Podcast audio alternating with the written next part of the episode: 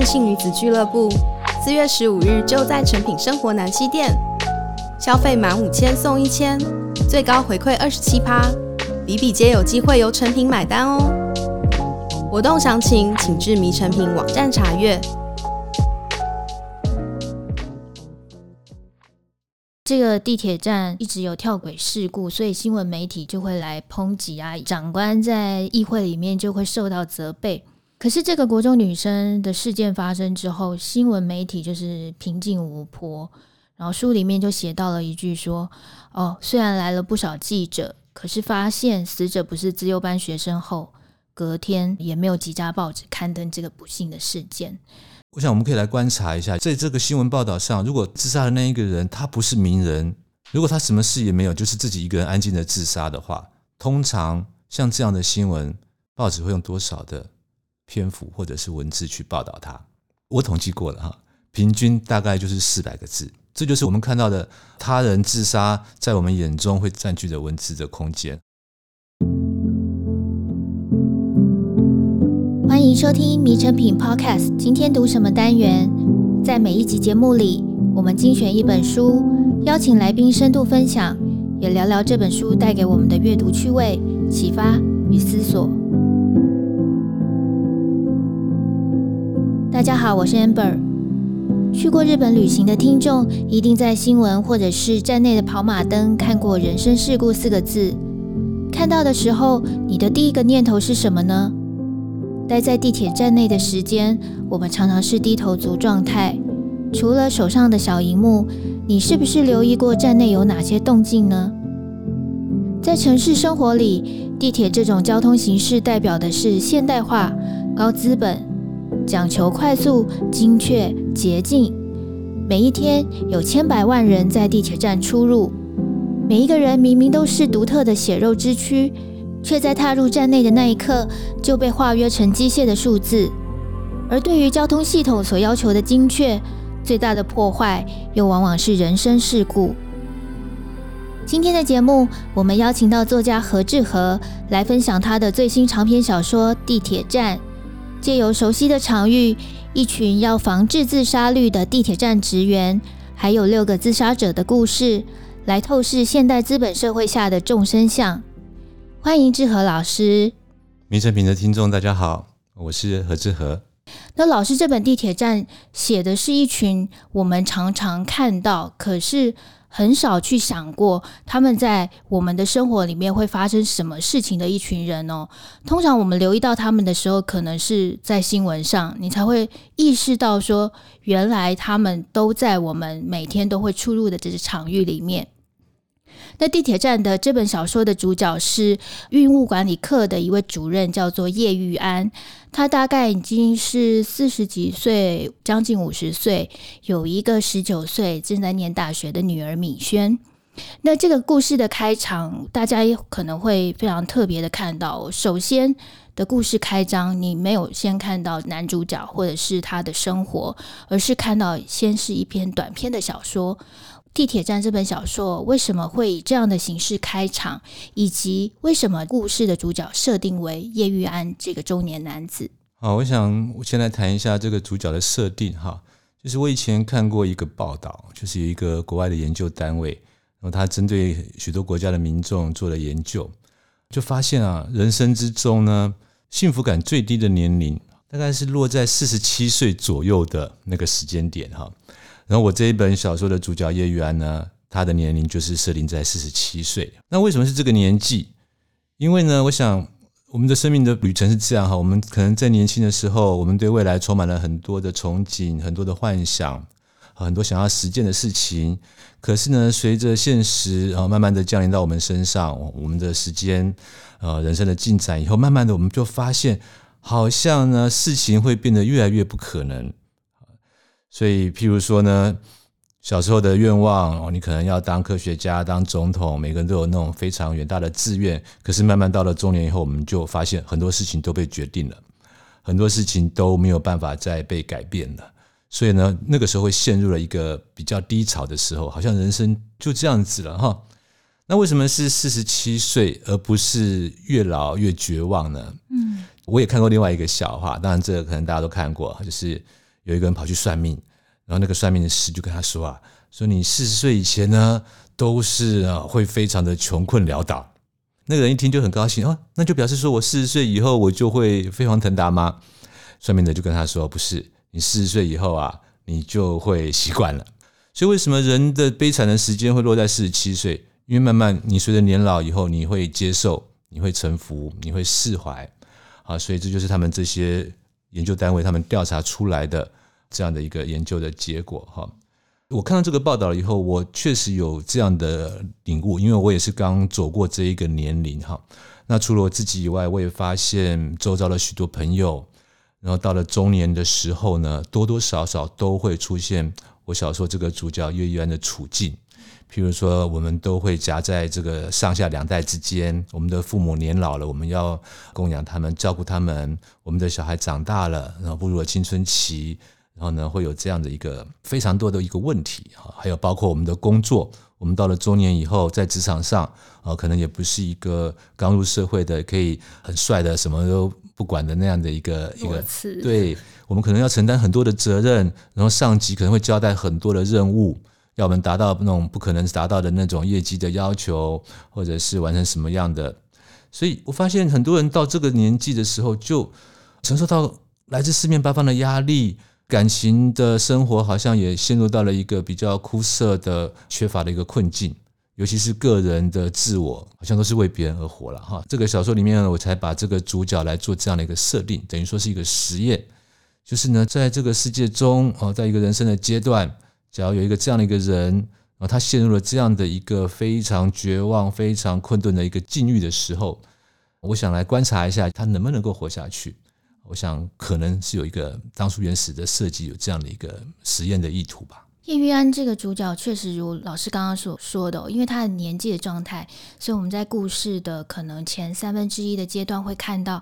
他的生活状态很平稳，职涯发展好像也到了一个停顿点。也就是说，他的学长可能同期入公司的，其实已经飞黄腾达了，可是他还在一个不上不下的位置。他的家庭因为失婚嘛，所以面对了家里的老母跟叛逆的女儿，他自己也有一种整个回家之后没有人理解自己的这种很困顿，大部分的时间是沉默的这个状态里面。可是他的生活就因为地铁站发生的事情开始起了波澜哦，而且这些波澜之中，除了要怎么样防治自杀者之外，他其实因为跟另外一位目睹自杀场景的司机员，嗯、他们中间有了一些特别的变化，改变了他的生活。这个故事里面，一边的故事线是这个叶玉安，他怎么样去跟所有的地铁站的同事们去商讨防治自杀这件事情。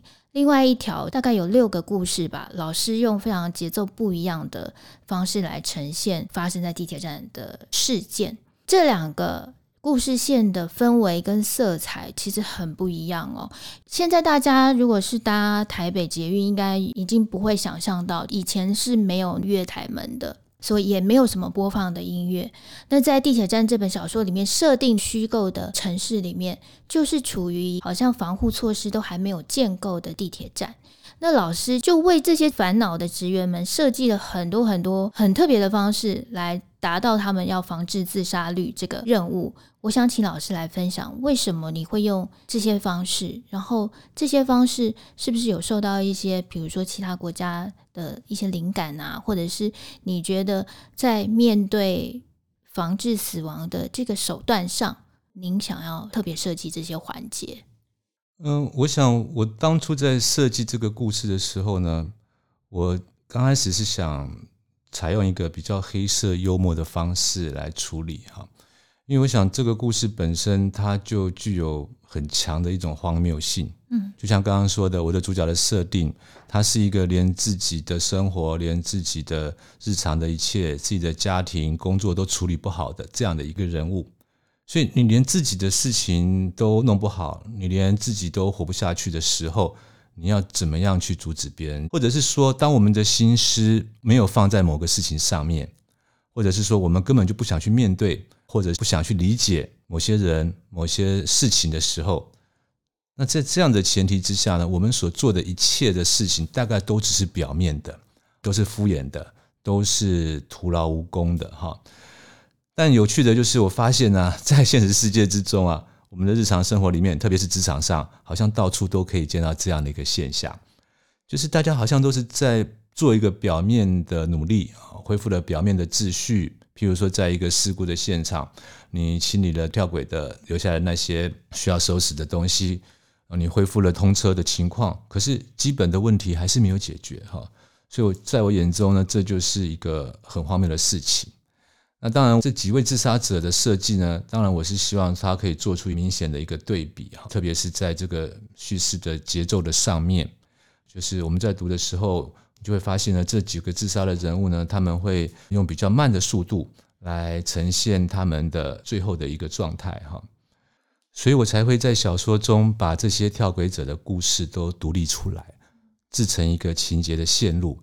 我想试着用大概每一个人两三千字的篇幅，去呈现出他们的身世，呈现出他们最后的那个意识活动的状态。那我想我这么做的目的呢，一方面当然是为了这个结构上的设计。因为它可以作为一个区隔，作为用来区分这个主线的故事，还有每一位自杀者的他们个人的故事啊，这样一个章节的划分。那另外一方面，我也想透过这样的一个设计呢，来变换这个视角，视角的问题。譬如说，在故事里面，这些来车站跳轨的人呢，他们也都是观察者、观看者。我透过他们的目光，然后他们就观察到说，在越狱安的团队的那些设计之下，每一次车站都有不同的变化。所以这些变化，这些观看者他们都看到了。所以这些跳轨者他们来看到了这个车站的转变，他们确实发现了变化。可是这些变化对他们来说是完全没有效果的，没有作用的。所以呢，我就想利用这样的一个设计来说明说，其实越狱安还有他的团队负责防治跳轨事件的那些人员，其实他们跟这些自杀者距离是非常遥远的。他们完全的不了解这些自杀者需要的是什么东西。那相对的，就是这些跳轨者在小说里面，他们也是一个被观看的对象。就是我们身为观看者，我们看到的这些人的经验的经历，我们不是只有看这故事中的这几次案件哦。我们透过他们，我们也可以扩大在日常生活之中，我们在电视、在报纸看到的新闻报道，可能就离我们距离很近的发生在我们身边的自杀事件。那其实我们也是搞不懂。也不想搞懂，就是这些人他们为什么会走到最后的这样一个路上去？哈，所以呢，我们跟自杀者的距离也是非常遥远的，所以这个都是小说里面可以察觉到的对比。确实，在看这些自杀者的故事，他们进入站内之后，都有感受到这个地铁站环境的变化。我在读的时候就想说。通常他是陷入了一个绝境，然后来到这里，准备要走向一个终点。可是他在那一刻，他还是注意到了一些新鲜的变化。可是这些变化好像又唤起他更多这个生的意志。我觉得这件事情对应到所有的，比如说叶玉安他们团队做的各式各样的光明的语句的标语啦，或者是好看的照片呐、呃，好听的古典音乐啊，甚至是请各方的老师进来，或者是甚至是风水的设计哦，这种徒劳或者是。你就算在那一刻注意到了什么，那个都不足以把你拉离开轨道，或者是拉你回来。这件事情对于观看者这样子旁观，他也是非常痛苦的，因为那一刻你会感觉到，甚至会意识到，假设哪一天这个事情发生在你身边，你可能也是无力为之的那个人哦。所以这整个小说，我自己就感觉里面的这些自杀者啊，不管他们可能是生活事业遇到困境的男子，或者是久病的老者，或者是里面有一个国中女生。青春期的烦恼啊，谈恋爱、告白、被拒绝、被嘲笑就跳轨，这些各式各样的烦恼充斥在我们所有每一个人的人生里面哦。但是怎么样从岔路里面走到另外一个方向，真的是对每一个人生命的试验。刚刚我们也讲了几个自杀者的故事，其实生跟死啊，对于个体而言都是独一无二的，可是对别人而言，这个生死可能有价。我自己是感觉到，老师可能也不是特意的啦。比如说，我自己在读到刚刚说到的那个国中女生自杀，小说里面就写了一句，我看的时候就觉得蛮伤心的，因为这个地铁站一直有跳轨事故，所以新闻媒体就会来抨击啊，长官在议会里面就会受到责备。可是这个国中女生的事件发生之后，新闻媒体就是平静无波。然后书里面就写到了一句说：“哦，虽然来了不少记者，可是发现死者不是资优班学生后，隔天也没有几家报纸刊登这个不幸的事件。所以我想请老师来分享，在《地铁站》这本书里面哦，这种生死可能有价，或者是说。”不应该化为一个总体的死亡这件事情，这个老师想要怎么样的去表达它，或者是在这种单一跟整个群体之间的这个分别，我们现代社会常常去抹灭这个单一哦。老师又想要请我们留意些什么？其实我把这个故事里面的每一个自杀者，他最后的那个时刻，都把它独立成一个篇章哈。我想就是想要来表现这种生命的独一性，就像你刚刚提到的，其实我们除了小说里面的这些自杀的案件以外，我们在新闻里面常会看到社会上出现的那个自杀的相关的消息跟新闻哈。我想我们可以来观察一下，在这个新闻报道上，如果自杀的那一个人他不是名人，然后他也没有因为他的这个自杀的行动，然后闹出了什么样的危害。譬如说害到别人啊，或者是制造出比较大的灾难的话，哈，如果他什么事也没有，就是自己一个人安静的自杀的话，通常像这样的新闻，报纸会用多少的篇幅或者是文字去报道它？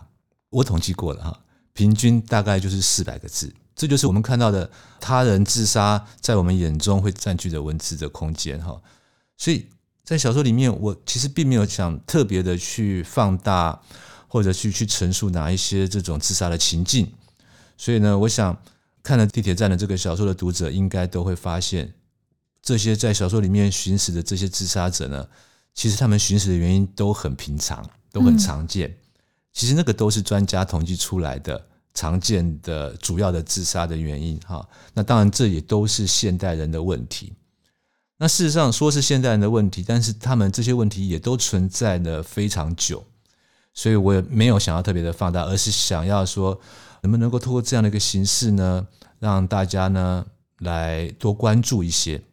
那不管是你对故事中哪一位跳轨者的故事有所感触，譬如说里面有一个老农民的跳轨啊，他是一个军人啊，他是一生都是非常独立，然后非常不求别人帮忙的啊，所以他呢就是亲自照顾啊，他老婆十年前就过世了哈，也是因为重病。然后两个女儿呢也都长大了，然后嫁到国外，所以等到他自己也被验出来说身体得了一个必须要开很大的手术的这样的一个疾病的时候，